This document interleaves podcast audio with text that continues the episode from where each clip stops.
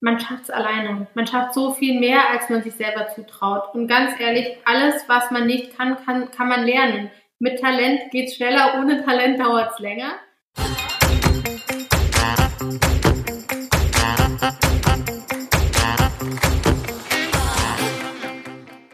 Hallo und willkommen zu unserem finanziellen Podcast Schwungmasse.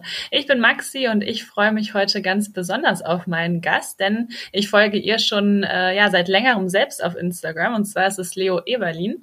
Leo hat 2013 ihr Schmucklabel Leo Mathilde gegründet und letztes Jahr hat sie ein weiteres Label unter dem Namen LM Studio gegründet, das im Labor gezüchtete Diamanten verkauft und damit einen nachhaltigen Ansatz verfolgt. Jetzt will ich aber gar nicht mehr viel vorwegnehmen, sondern dich erst einmal herzlich begrüßen. Hallo Leo, schön, dass du heute hier bist. Hi Maxi, vielen Dank für die Einladung. Sehr gerne.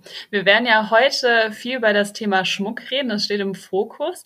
Deshalb meine erste Frage mal an dich. Was war denn so der verrückteste Kauf eines Kunden von euch? Oh, wir hatten echt schon, wir haben echt verrückte Sachen bei uns. Also, wenn ich jetzt überlege, wir haben ganz viele Kunden, die zum Beispiel ja, also wie das so ist, die, ich will ganz überlegen, was war der verrückte Kauf? An sich eigentlich Leute, die zum Beispiel eine Glückszahl haben und die wollen dann, dass man das Karat auf eine bestimmte Zahl schleift. Und also wir haben echt Kunden, die ziehen wirklich ihr eigenes Ding durch. Und was mich immer ganz besonders begeistert, sind die lustigen Gravuren, weil jeder so seinen, weiß ich nicht, seinen eigenen Kosenamen erfindet oder äh, was auch immer. Wir hatten zum Beispiel einmal einen Kunden, der hat äh, Restwert in den Ring reingravieren lassen. Und ich meinte so, aber was meinst du denn mit Restwert? Also, es war auch wirklich echt ein großer Ring. Und dann meinte er so, ja, ich hatte mit meiner Frau die Diskussion. Sie meinte, alle zehn Jahre kriegt man ein Upgrade von einem Karat. Aber ich sehe das andersrum, weil die Frau, wenn man die kennenlernt, sieht am besten aus und dann versteht man sich immer noch am besten und dann der Sex ist toll und alles ist super und äh, über die Jahre lernt man sich immer besser kennen und ist immer genervter voneinander. Und deswegen ähm, ist es dann nur noch der Restwert und deswegen graviere ich das da rein. Und ich war so schockiert und ich so, hm, willst du das wirklich machen? Bist du dir sicher? Und also ja, auf jeden Fall, sie versteht den Humor und ich so, oh Gott, hoffentlich versteht sie den Humor. Oder ja, so ganz lange Herr der Ringe, Ringe äh, Herr der Ringe Gravuren, wo das so gar nicht mehr aufhört, das haben wir auch. Also Gravuren ist so mein Lieblingsspezialfeld, wo ich denke, das ist am amüsantesten. Du bist ja auch schon seit längerem in der Branche tätig. Kann ich mir gut vorstellen, dass da schon einige äh, lustige Gravuren dabei waren. Aber wie ist denn so ähm, deine ja, Leidenschaft generell für Schmuck entstanden? Ja, das hat schon ganz früh angefangen. Ähm, ich bin ja alleine nach Berlin gekommen und musste dann natürlich auch neben der Abendschule total viel arbeiten und hatte direkt einen Job eigentlich bei einem der renommiertesten Juweliere in Berlin gefunden und mein erster Job war, den Laden zu putzen und zu reinigen und äh, danach alles einzuräumen. Und ich hatte so eine Faszination und so eine Liebe für die Schmuckstücke und die Steine. Und ich habe immer so mir alles angeschaut und heimlich anprobiert und war immer so, ach, one day, wenn ich groß bin, dann habe ich auch so einen Stein oder dann weiß ich nicht. Also ich habe immer so davon geträumt. Und es ist halt stets immer so geblieben eigentlich, dieses Gefühl. Und du hast es gerade schon mal so ein bisschen angeschnitten. Du bist relativ früh ausgezogen, dann nach Berlin ähm, gegangen und hast aber ja bis zur Gründung deines eigenen Labels auch noch andere Stationen durchlaufen. Welche waren das denn? Also bis ich, äh, bis ich jetzt zur Gründung von Leo Mathilde sozusagen, was davor noch passiert ist alles.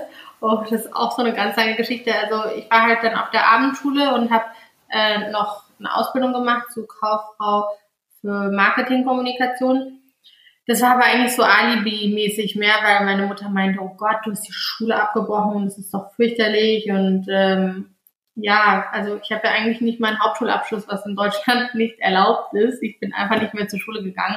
Und äh, da, weiß ich nicht, da haben wir dann so beschlossen, dass ich wenigstens noch eine Ausbildung mache. Und es war quasi eine bezahlte Ausbildung auf einer Abendschule, die schulisch ist, wo man nicht die ganze Zeit im Betrieb ist, sondern was man dann ja nebenbei noch so machen kann. Und das habe ich dann angefangen. Es war total langweilig. Ich glaube, ich war die Person mit den meisten Fehltagen, die es überhaupt gibt. Und äh, ich habe, also einer meiner besten Freundinnen macht jedes Jahr den Spaß, wenn wir essen. Alle zusammen sagt sie, okay, ich werde es nie vergessen in der Abschlussprüfung. sie hat, ist die Abschlussprüfung für Marketingkommunikation und Leo dreht sich um und guckt mich an und fragt, was soll ich denn schreiben bei der Antwort, was ist eigentlich Marketing? Also es, du konntest nicht glauben, meinte sie zu mir. Und ich habe irgendwie durch diese Prüfung gemogelt und in der mündlichen Prüfung saßen die Prüfer auch da und meinten eigentlich so, Frau Eberlin, also sie haben unglaubliches Talent hier, sie so gut zu verkaufen und alles toll, aber die schriftlichen Prüfungen waren ja ein Chaos und da sind sie gerade so durchgerasselt. Und dann meinte ich so, mein Vater ist verstorben, bin mit 16 nach Berlin gekommen. Wollen Sie jetzt die ganze Story hören, warum ich keine Zeit habe, hier zu sein oder lassen Sie mich jetzt einfach durch? Und dann habe ich die Prüfung bestanden und dann, ja, und da war dann auch dieser Gedanke, dass ich erstmal Real Estate mache, damit ich irgendwie in eine solide Bahn sozusagen komme und nicht diese fürchterliche Ausbildung habe und nur, nur keinen Hauptschulabschluss sozusagen, also gar keinen Abschluss. Und dann habe ich angefangen, im Real Estate zu arbeiten und ich war immer ein totales Arbeitstier und habe mich da auch echt schnell ähm, so zusammengerissen und auch hochgearbeitet. Und hatte am Ende wirklich ein sehr, sehr gutes Gehalt für mein Alter und alles und dachte dann, aber nee, jetzt werde ich Schmuckdesignerin. Also ich war immer sehr definitiv mit Entscheidungen in meinem Leben. Und auch da waren dann wieder meine ganze Familie meinte, oh mein Gott, was machst du denn schon wieder und so. Aber es war die richtige Entscheidung. Es ist nicht ja, wie deine ähm, Mama das schon meinte, ähm, mach erstmal was Vernünftiges. Ähm, Schmuckdesign wird ja oft ein wenig belächelt, sage ich mal. Warum glaubst du, ist es so? Hm, ich glaube, also naja, der Schmuck, ich glaube grundsätzlich, dass viel belächelt wird. Auch gerade jetzt von diesen neuen Sachen, wie zum Beispiel, weiß ich nicht, Sachen, die man einfach noch nicht gewohnt ist. Ich glaube, es ist auch eine andere Generation, wenn man dann sagt, man ist, man ist zum Beispiel Blogger oder man macht Schmuck oder man macht Fashion. In Deutschland ist es immer noch so, das ist doch nichts Richtiges. Man muss doch irgendwie, hier ist es immer noch so, solange man kein Arzt ist und kein Rechtsanwalt, aber Schmuck ist natürlich, auch so eine kleine Kollektion, die man überall, überall mitnehmen kann am Anfang und viele machen das so ein bisschen hobbymäßig. Und wenn man dann so sagt, ja, ich will jetzt äh, Schmuck machen, dann ist es so oftmals so ein Wifi-Hobby, denken irgendwie viele, weil, ja, wenn man sich dann das beschaffen kann und mit einem Köfferchen das so nebenbei als Hobby mitschleppen kann zu seinen Freunden, aber so ist es ja im Endeffekt bei Leo Mathilde oder so jetzt nicht. Bei uns gibt es ein bisschen mehr Schmuck als mhm. Koffer. Äh, mit selbstgemachten Sachen. Ja, das wollte ich gerade sagen. Das hörte sich ja jetzt äh, relativ leicht und einfach an, ähm, eben so ein, so ein Schmucklabel zu gründen. Ähm, aber wie war das bei euch? Äh, ja, das war auch, sage ich mal, mit deinem Körper ins kalte Wasser, wie ich das immer so gerne mache. Äh, ja, also ich war natürlich am Anfang auch wieder mal ganz alleine am Start mit meinen eigenen Sachen, aber jetzt im Nachhinein finde ich das immer alles so lustig, was ich gemacht habe. Ähm, es ist wirklich so, die ersten Monate habe ich so getan, als wäre ich mehrere Personen. Das muss man sich mal vorstellen. Also immer wenn jemand zum Beispiel geschrieben hat, eine E-Mail, dann meinte ich ja, ich gebe ihm mal den Namen von der Buchhalterin oder so, aber das war alles ich selber. Also fake it until you make it. Ich hatte natürlich keinen einzigen Cent und war im Hinterhaus äh, bei mir in Wedding äh, und habe aus dem Wohnzimmer irgendwie meine Schmuckkollektion gemacht. Habe es aber wirklich auch tot ernst gemeint. Also es war jetzt nicht irgendwie ein Hobby oder so. Und dann hat meine Freundin mir noch geholfen und hat angefangen bei mir zu arbeiten. Und ja, dann irgendwie ist das so von ganz alleine losgelaufen. Und wie seid ihr jetzt aktuell bei Leo Mathilde aufgestellt? Also du bist ja nicht mehr äh, ganz allein in deinem Hinterhäuschen. Nee, wir haben jetzt äh, zwölf Leute, die hier arbeiten im Büro. Und dann haben wir noch eine Goldschmiede in Antwerpen mit zwei Personen. Genau, also wir wachsen recht schnell. Und wie war das, ähm, wenn wir nochmal zurück äh, zum Thema Gründung gehen? Ähm, Du hattest ja gesagt, so leicht ist es ja auch gar nicht. Ähm, es ist eine harte Arbeit, hast viele verschiedene Rollen vereint. Was war denn vielleicht so auch ein, ein Rückschlag, den du erlebt hast? Ich habe so viele Rückschläge erlebt. Also es ist schon am Anfang auch sehr schwierig gewesen. Also es ist komisch. Es ist jetzt auch schwer, aber man hat sich irgendwie dran, ge dran gewöhnt. Also jetzt auf gut Deutsch gesagt, müsste ich die Sachen machen, die ich jetzt mache, müsste ich die irgendwie in, in, meinem, in meinem Dasein vor sieben Jahren hätte ich jetzt diese Aufgaben von jetzt, dann würde ich mir auf gut Deutsch in die Hose machen. Ja? Also das ist ja jetzt eine ganz andere Verantwortung. Ich habe so viele Leute, das sind so viele Gehälter, das ist so viel, das Marketing, das ist alles so viel und groß geworden. Und dann kommen, äh, weiß ich nicht, Finanzamtbriefe, das ist eine ganz andere Hausnummer von früher. Früher dachte ich immer, habe ich sozusagen fast gebetet, wenn ich jetzt äh, 10.000 Euro im Monat mache, dann habe ich es geschafft. So habe ich immer früher gedacht, als ich angefangen habe. Ich muss nur diese 10.000 machen, dann habe ich mein Gehalt sozusagen und kann den Einkauf bezahlen und die Steuern und es ist alles gut. Würde ich jetzt 10.000 Euro am Tag machen, dann hätten wir ein Problem sozusagen. Also mhm. jetzt ist natürlich viel mehr Verantwortung, aber am Anfang, das war schon hart. So, ich hatte ja gar keine Unterstützung in dem Sinne und zwar finanziell halt schon auch so nicht schlafen können, Bauchschmerzen, äh, Magenschmerzen, äh, diese, diesen totalen Stress für den Körper, äh, das war schon heavy am Anfang. Jetzt habe ich natürlich auch schon irgendwie so eine Art Vertrauen in mich selber, dass, dass ich klopfe dreimal auf meinen Kopf, alles gut geklappt hat und dass ich schon Ahnung von dem habe, was ich habe.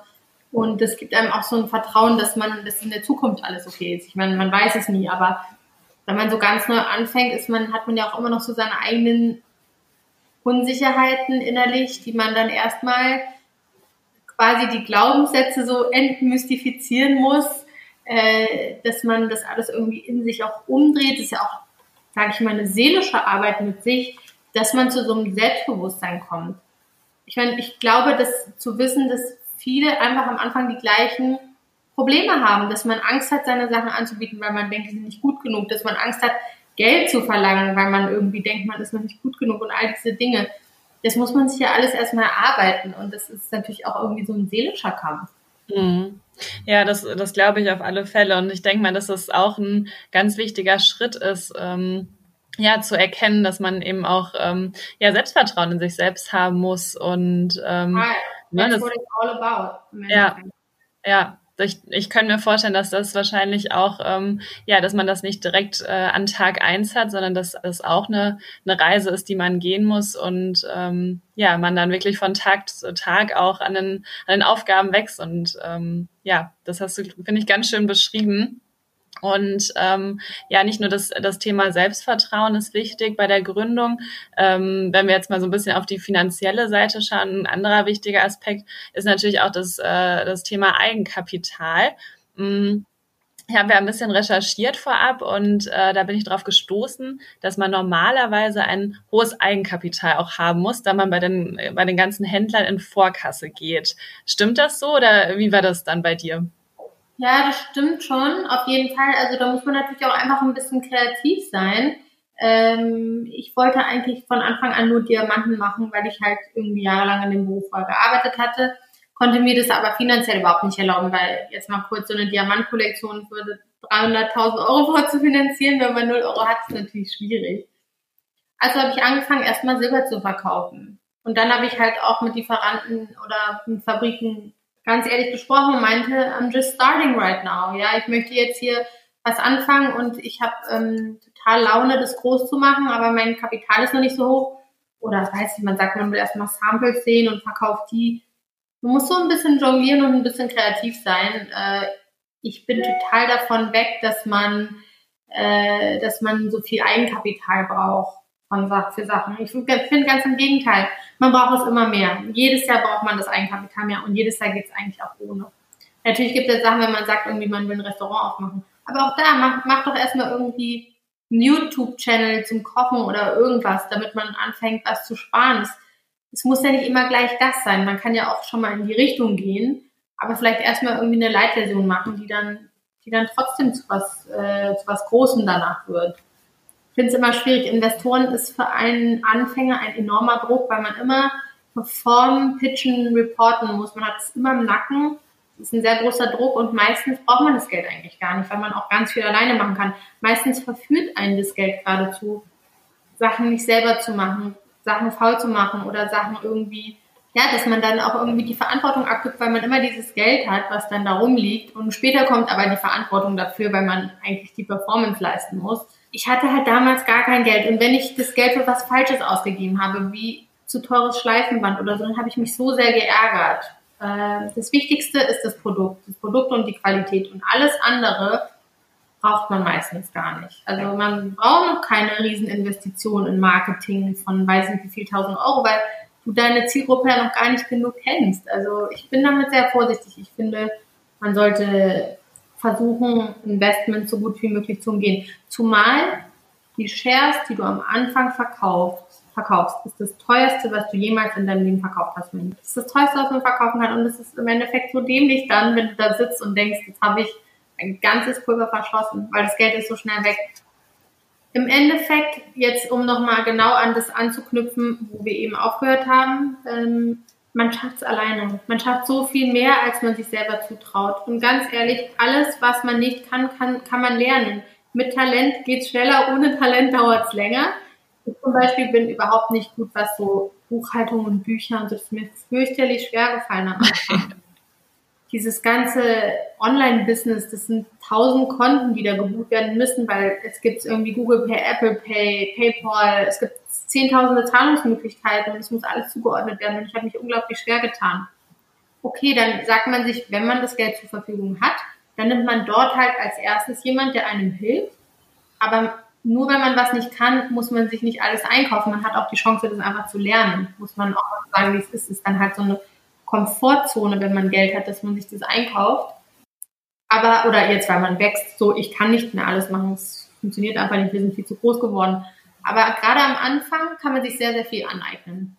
Ja, ich glaube, das ist ein ganz wichtiger Punkt, den du erwähnt hast, ähm, dass es wichtig ist, sich auch diese, die Dinge selbst anzueignen und nicht direkt zu sagen, oh, ich kann das nicht, ich schaffe das nicht und ähm, gib dann auf. Ich glaube, das ist in ja, allen Lebensbereichen eigentlich der Fall und das ähm, ja, versuchen wir auch immer bei den Finanzheldinnen ähm, ja, stark zu platzieren, ähm, dass einfach dieser Schritt anzufangen super wichtig ist und dass man natürlich mit der Zeit ähm, immer mehr dazulernen wird und ähm, ja, einfach das Selbstvertrauen in sich selbst haben muss, um Dinge neu anzugehen und auch Sachen neu zu lernen. Ja, wirklich das, also wirklich den einzigen Fehler, den man machen kann, ist, dass man nicht anfängt was ich dich noch fragen wollte, ähm, du hast ja auch schon in, ähm, ja, quasi vorher, als du in einem Schmuckgeschäft gearbeitet hast, hast du ja auch schon wahrscheinlich Kontakte geknüpft. Hat dir das auch ge äh, geholfen bei der Gründung später? Also, dass du schon Einblicke in diese Branche hattest und vielleicht auch schon, ja, wichtige, wichtige Kontakte sammeln konntest? In der Hinsicht eigentlich nicht. Ich habe dann nochmal so from scratch angefangen und bin auf die ganzen Messen gefahren und so. Da lag auch sehr, sehr viel Zeit dazwischen. Als ich im Schmuckbusiness gearbeitet habe und dann habe ich ja noch zwischendurch sieben Jahre Investment gemacht, da haben schon, weiß ich nicht, also die Firmen, die gut sind, haben sie schon abgelöst in andere Firmen etc. Das war dann nicht mehr so, dass ich irgendwie darauf zurückgreifen konnte. Ich bin dann wirklich nochmal, habe von Anfang an versucht, eine neue Produktion zu finden. Zumal ich ja auch erstmal nach Silber mhm. geschaut also, habe. Und Silberproduktion und Gold, Diamantproduktion hat ganz unterschiedliche, sage ich mal, Prioritäten und das sind ganz unterschiedliche Fabriken. Also auch hier wandelt sich die, die Schmuckbranche super schnell, so wie du das gerade beschrieben hast. Ähm, und Leo Mathilde ist ja hauptsächlich ein Online-Handel. Ähm, das bedeutet ja, äh, auch, dass die Kunden den Schmuck vorher nicht sehen können oder auch nicht, nicht fühlen können. Und ähm, dennoch ist es ja so, dass äh, ganz, ganz viele eben blind Online-Schmuck kaufen, auch für viel, viel Geld. Äh, würdest du sagen, dass dahingegen auch ein, ein Wandel in der Branche stattgefunden hat? 100 Prozent. Man sieht jetzt auch auf allen großen Shopping-Websites wie Matches Fashion oder Netter Porté oder so, dass da auch echt extrem teure Sachen angeboten werden. Auch mal Sachen, die vielleicht 50.000 oder so kosten. Das finde ich total beeindruckend. Und ich finde es auch wirklich beeindruckend, weil vorher war ich auch so ein bisschen altmodisch in dem Sinne und hätte gesagt, ich selber würde das nicht jetzt von der Online-Seite kaufen. Aber ich glaube, die letzten so drei, vier Jahre haben nochmal einen Unterschied gemacht. Viele Leute sind es einfach gewohnt, online zu kaufen. Uns gibt's auch schon lange. Viele von deren Freunden tragen das. Heißt, sie haben auch irgendwie eine Qualitäts, äh, sage ich mal, Sicherung oder die wissen, wie Leo Mathilde, wie die Sachen von Leo Mathilde aussehen.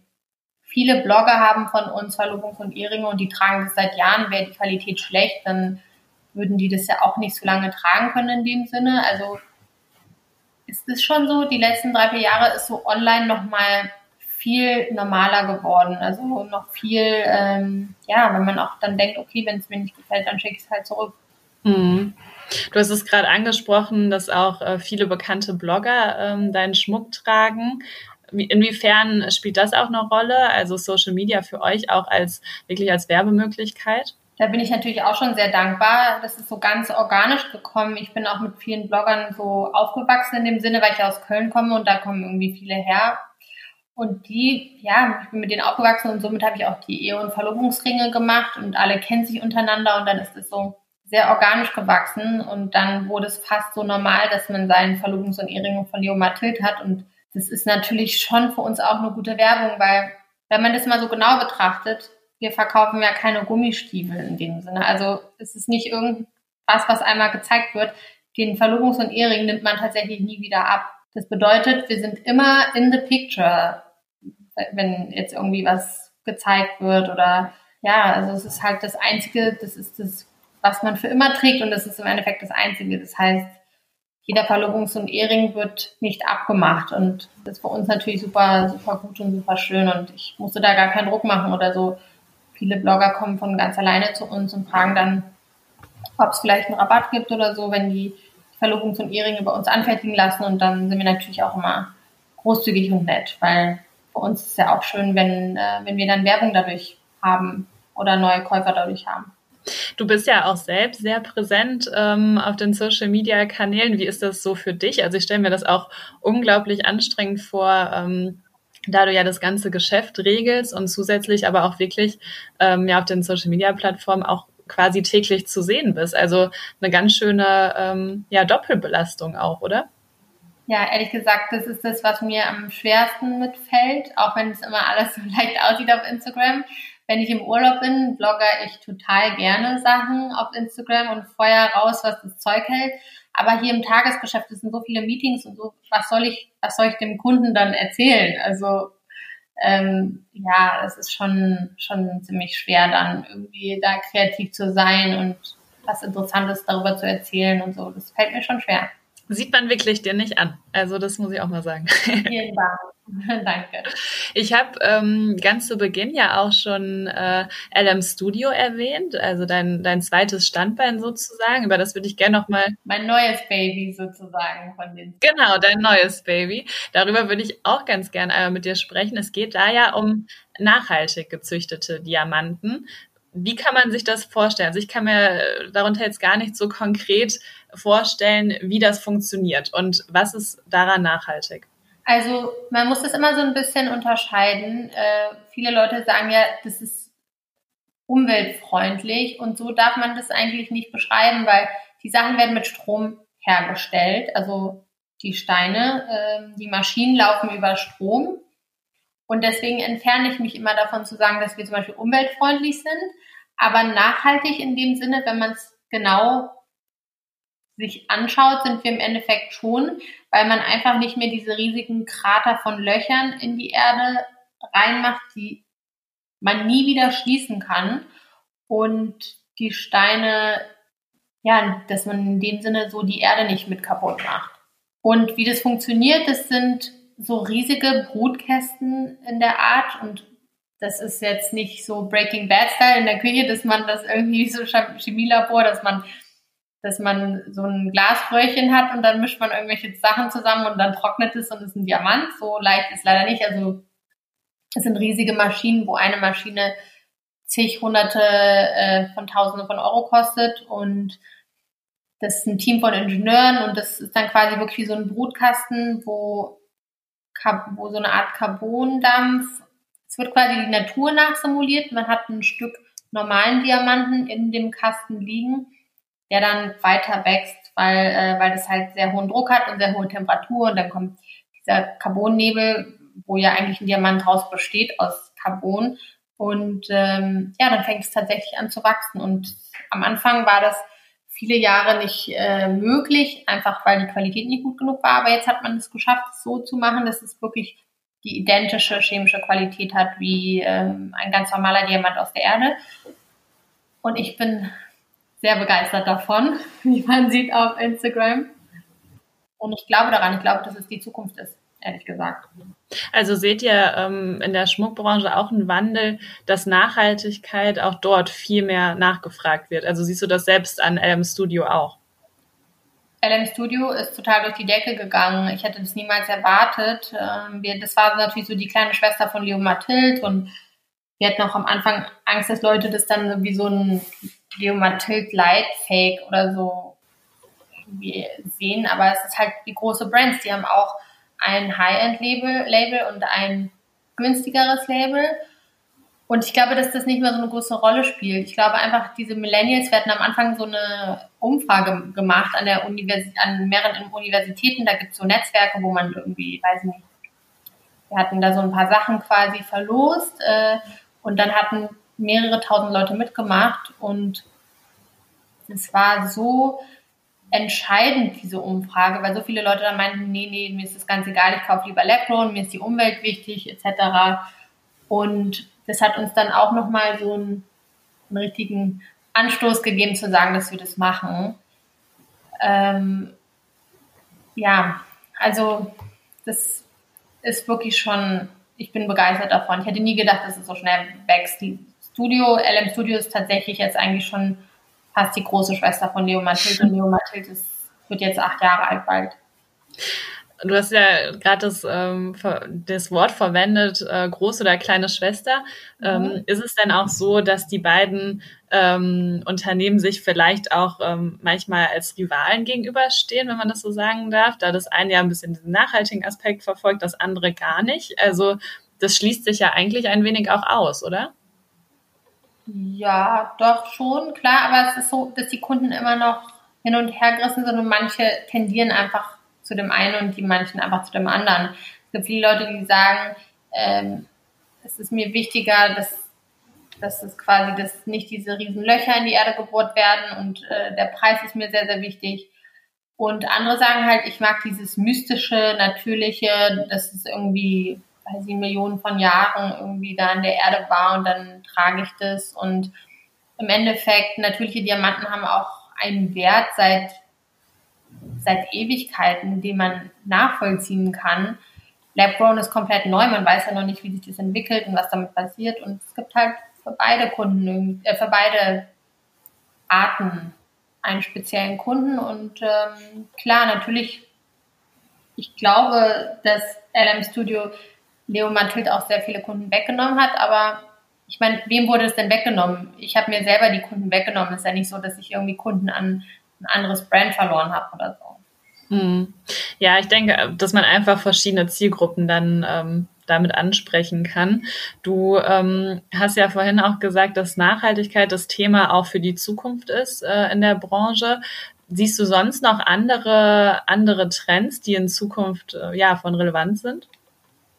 Ich glaube, dass Labgrown sich jetzt erstmal ganz stark durchsetzen wird, weil es gibt keine, keinen Grund, warum nicht. Alle großen Labels fast haben aufgehört, Pelz zu benutzen. Und ich glaube, dass es, dass das einfach gerade sehr zeitgemäß ist. Alles ist plötzlich GMO-free, gluten-free, starch-free und es gibt Beyond Meat und weiß ich nicht was alles. Und mit den Diamanten wird es genauso sein. Plus, dass dazu kommt, dass es nicht mehr irgendwie teurer ist. Sonst ist ja so bei Essen zum Beispiel, dass man dann sagt, oh Gott, so ein Beyond Meat Teil, ein so ein Patty kostet äh, drei Euro und im Supermarkt kann ich aber, weiß ich nicht, bei Aldi kriege ich, weiß ich nicht was für äh, zwei Euro oder 1,50 Euro ein echtes Stück Fleisch und so denkt der, der normale Deutsche dann, nee, ich esse lieber das Fleisch, sondern Lab-Grown kostet auch noch die Hälfte von, von natürlichen Diamanten. Das heißt, die Luft wird schon äh, für natürliche Diamanten, glaube ich, eher dünner. Und wie ist das bei dir persönlich? Ähm, trägst du beide, ähm, beide Arten von Schmuck, also von LM Studio und von Leo Mathieu, oder hast du da einen Favoriten? Ich trage tatsächlich eigentlich meistens nur noch Lab Grown. Komischerweise. Ich, also ich könnte ja auch das andere tragen, weil davon haben wir auch viel da, aber ich finde es interessant und ich finde es gut finde, Labgrown ist, ist was, was Tolles, was Neues. It's very contemporary und für mich ist es das, was mir momentan irgendwie besser gefällt. Und trägst du auch nur deinen eigenen Schmuck oder auch gern mal andere Marken? Ich trage äh, viel auch von Cartier diese Gold Bracelets und so, weil wir auch tatsächlich wir selber ja sowas eigentlich nicht herstellen. Ähm, wir haben auch so ein paar Bangles irgendwie, die wir mal machen, aber äh, ich mag die sehr gerne und ansonsten liebe ich Uhren auch sehr, also jetzt so mit Uhren alles zu kombinieren. Diamond Jewelry ist wirklich, also ich meine, es wäre komisch, wenn mir meine eigene Kollektion nicht gefallen würde. Das heißt, ich habe so ein, eine Auswahl hier an Sachen, die ich tragen könnte, dass mir jetzt nicht in den Sinn kommen würde, das woanders zu kaufen. Aber um Gottes Willen, also ich finde, hier ist genug Platz für alle und ich finde immer nicht, dass man sagen kann, äh, dass man das einzig Wahre ist. Ist doch auch schön, wenn man Kunden sieht und die, die mixen jetzt alles zusammen und kombinieren Sachen cool. Ähm, so muss das sein. Und ähm, wie ist das? Du designst ja auch deinen Schmuck selbst. Ähm, bist du da, ich sag mal, ähm, ja, besonders begabt auch drin? Oder also ich stelle mir das gar nicht so leicht vor. Manche haben da ja bestimmt auch eine, eine jahrelange Ausbildung in dem Bereich. Mhm. Also ich bin gar nicht begabt. so wie ich gerne sage, ich habe überhaupt gar keine kreative Begabung. Ich habe einfach nur einen besonders guten Geschmack, wenn es um Schmuck geht, glaube ich zumindest. Also ich weiß, was gut zusammenpasst. Jetzt kommt natürlich auch noch jahrelang Erfahrung dazu. Ich habe ähm, schon so viel zusammengebaut, dass ich halt Erfahrung habe, welcher Schliff passt gut zu welcher Schiene, welche Seitensteine sehen gut aus zu welchem Hauptstein. Das ist, ist ja im Endeffekt ein gutes Design das geht, also es geht nur um die Proportionen von etwas, von allem. Im Endeffekt muss man schaffen, von jedem Artikel, den man sonst so sieht. Früher war ich immer so daran interessiert, so das Rad komplett neu zu finden, äh, zu erfinden und äh, sowas ganz ausgeflipptes, Basiges zu kreieren. Und dann meinte mein Meistergoldschmied irgendwann zu mir, Leo, darum geht's gar nicht. Es geht um Proportionen. Es geht darum, dass du von Klassikern deine eigene Interpretation machst und deine eigene deine eigene Proportion. Das, und dass das harmonisch ist und dass das gut ist und dass das so, dass das, ja, das ist, ähm, dass man sagt, das ist die, die perfekten Maße und die perfekten Proportionen von allem in diesem Ring, wie, wie man das selber findet. Und ich, ich konnte das damals nicht nachvollziehen. Ich dachte immer, ich müsste irgendwas ganz Neues erfinden, dass man sagt, ja, Leo hat das und das erfunden im Schmuck oder das groß rausgebracht. Aber äh, jetzt im Nachhinein verstehe ich, was er damit gemeint hat, weil plötzlich habe ich ja auch Kunden, die dann sagen, ich habe jahrelang nach dem gesucht, aber das gibt's nur in zu dick oder das war, die Steine waren mir immer überall so amerikanisch hoch, dass sie so abgestanden haben, bei die sind die immer alle flach. Äh, das sind halt so meine eigenen Spezialitäten, wie ich was kreiere und ich glaube, dass man dann irgendwann seinen eigenen Klassiker kreiert hat. Das äh, kann ich mir gut vorstellen. Ich glaube, gerade bei Schmuck ist es ja schon so, dass es da wirklich auf die äh, Kleinigkeiten und Feinheiten ankommt. Und äh, da wird es dann auch ganz individuell, was einem dann gefällt und was eben auch nicht, so wie du das gerade auch gesagt hast. Genau, ich glaube, ich treffe einfach ähm, von vielen halt so ein bisschen den Sweet Spot, wie das aussehen muss. In Deutschland ist der Schmuck auch oft sehr deutsch, sage ich jetzt mal. Sehr mächtig, sehr sehr, ähm, ja, sehr nicht klobige Designs, aber schon eher so heavy, was auch super gut aussehen kann. Aber für Everyday glaube ich halt, dass viele dieses Zarte gerade aus unserer Kollektion mögen. Sehr moderne, was es viel auch in Amerika gibt oder auf Pinterest und so und was man halt dann bei uns eben finden kann. Also gibt es da schon ähm, ja, Unterschiede zwischen den Ländern und zwischen den Zielgruppen? Wer, also wer welche Form gerne trägt? Beobachtet ihr das? Du meinst jetzt so von den Steinformen allgemein? Mhm. Ja. Ich glaube auch. Ich glaube auch, ja, schon. Ich glaube, dass das aber trotzdem extrem von Pinterest und so beeinflusst wird. Weil halt da mhm. viel zu sehen ist, so Bridal Inspiration läuft ziemlich viel über Pinterest, glaube ich. Ja, also auch hier das Thema Social Media wieder sehr, sehr ähm, wichtig. Ja, das ist auch im Endeffekt unsere, unser Kunde, unsere, unsere Zielgruppe. Ich meine, wer verlobt sich denn? Das sind hauptsächlich irgendwie Leute, die jetzt ein gemeinsames Leben anfangen.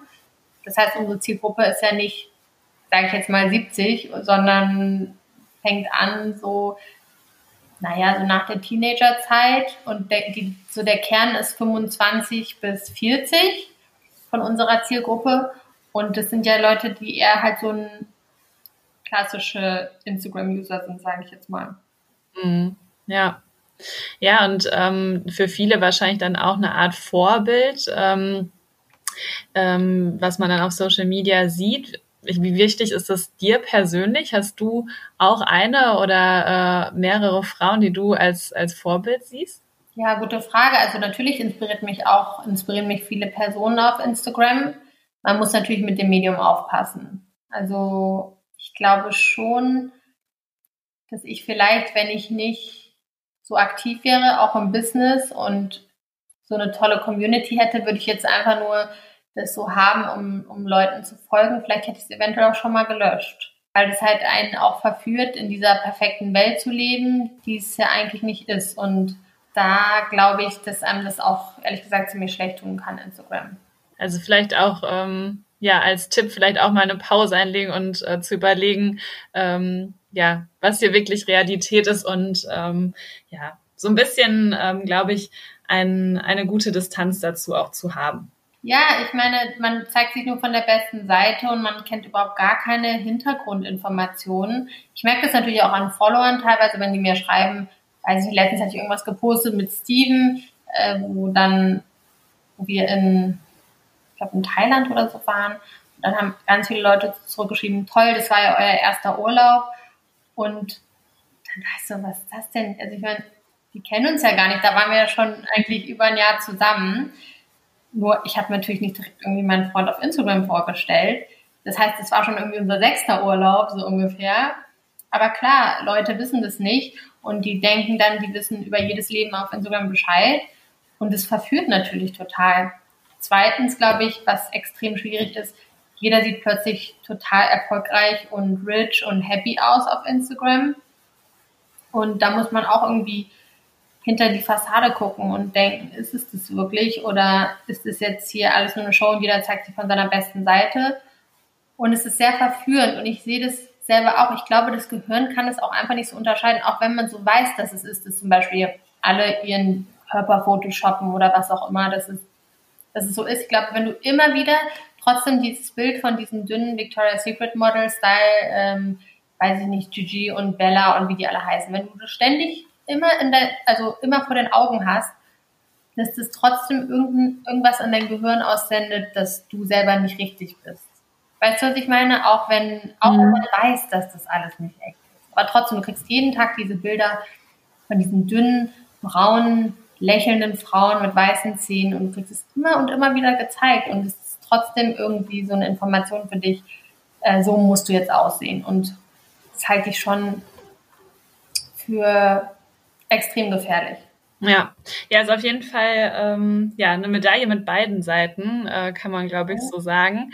Vielleicht abschließend noch, Leo, bevor wir jetzt zum Ende kommen, würde ich dich gerne noch fragen, was du unseren Zuhörern noch mitgeben möchtest. Vielleicht ein Learning ähm, aus deiner Zeit. Ein Learning aus meiner Zeit, ja, also das, was ich eben schon gesagt habe, den einzigen Fehler, den man machen kann, ist nicht anzufangen es ist blöd zu denken, wenn man jeden Podcast hört auf dieser Welt und äh, jedes Buch liest, dass man dann vor Fehlern bewahrt wird, weil die Fehler sind im Endeffekt das Ticket, dass man wächst. Und äh, würden wir alle keine Fehler machen, dann würde ja jeder irgendwie Goethe und Schiller und weiß ich nicht was lesen und äh, dann würde nichts passieren. Aber ich glaube, es ist immer noch eine andere Sache, wenn man die Erfahrung selbst macht. Das ist so richtig und wichtig und man muss sich ganz doll davon loslösen, dass man denkt, alles, was im Leben darauf passiert und jede Folge auf das, was man macht, dass es eine Bestätigung dazu ist, ob man etwas richtig oder falsch gemacht hat, weil da, davon muss man sich mal ähm, loslösen. Das ist nicht so. Das, ich habe das hier bei mir im Business auch. Es gibt Tage, die laufen extrem gut und da passiert super viel. Es gibt Tage, die sind schwieriger, aber das alles zusammen ist der Erfolg und nicht nur nicht nur, wenn jetzt irgendwie Madonna Leo Mathilde trägt oder wenn wir einen besonders guten November machen, weil irgendwie Black Sale ist oder so. Es ist das alles zusammen. Es ist ein Paket, die guten und die schlechten Zeiten. Und ähm, ja, früher habe ich alles so persönlich genommen. Wenn, wenn ein Fehler passiert ist, ich war so hart zu mir und so. Und jetzt, jetzt ist es überhaupt nicht mehr so. Zweitens, der zweite Faktor ist äh, der Faktor Geld, wo ich halt bei vielen Followern oder Freunden immer noch, die machen mir dann irgendeine Rechnung, wenn, wenn ich das und das mache, dann kann ich das verdienen und so komplett davon loslösen. Das Leben ist so kurz und ähm, wir wissen alle gar nicht, warum wir hier sind, was wir hier machen. Und ich glaube, das einzige, das einzige Erbe, was wir haben, sind die Kinder A und B, was wir hier auf der Welt erleben können, ist eine schöne Zeit. Und mit Leo Mathilde habe ich diese Erfahrung halt auch gemacht. Natürlich als Frau, man freut sich, man verdient dann als erstes irgendwie mehr Geld und kann sich tolle Sachen leisten, tollen Schmuck selbst, tolle Taschen, whatever, was man auch irgendwie auf Instagram vorgelegt bekommen hat und denkt so, wow, cool, das wollte ich immer haben. Aber das ist auch ein Schokoladenbonbon, was, was sehr schnell vergeht, weil man, man, das heißt, man gewöhnt sich daran. Es ist ja dann keine Sensation mehr, äh, wenn man das dann quasi erreicht hat und will dann plötzlich wieder was Neues und ist diese ganze Gier und darauf kommt es im Endeffekt überhaupt nicht an und es ist so schwierig zu verstehen, wenn man das nicht durchlebt hat. Aber wenn man das durchlebt hat, dann, dann versteht man das. Das Einzige, was Sinn macht, ist die Freude an dem, was man tut. Und das merke ich jeden Tag. Ich würde für kein Geld der Welt einen anderen Job machen. Ich habe so einen riesen Spaß hier jeden Tag. Es ist ganz oft, dass ich abends zu Hause sitze und ich bin vollkommen fertig, weil ich totale Überstunden gemacht habe. Aber ich sitze da und denke so, mein Gott, ist das geil, was ich heute wieder alles erlebt habe. Und das ist, das kann man nicht kaufen. Also dafür gibt es keine Visa und keine American Express. Also deswegen nicht darüber nachdenken, was sinnvoll ist und was mehr Geld bringt und wie man sich dann mit dem Geld fühlt. Das ist absoluter Schwachsinn. Das ist ein reines Nebenprodukt, was dann dabei rauskommt. Ja, Geld macht Spaß und ist natürlich mehr Komfort, wenn man irgendwie buchen kann, welchen Flug man fliegen will und äh, ein schöneres Hotel im Sommerurlaub hat.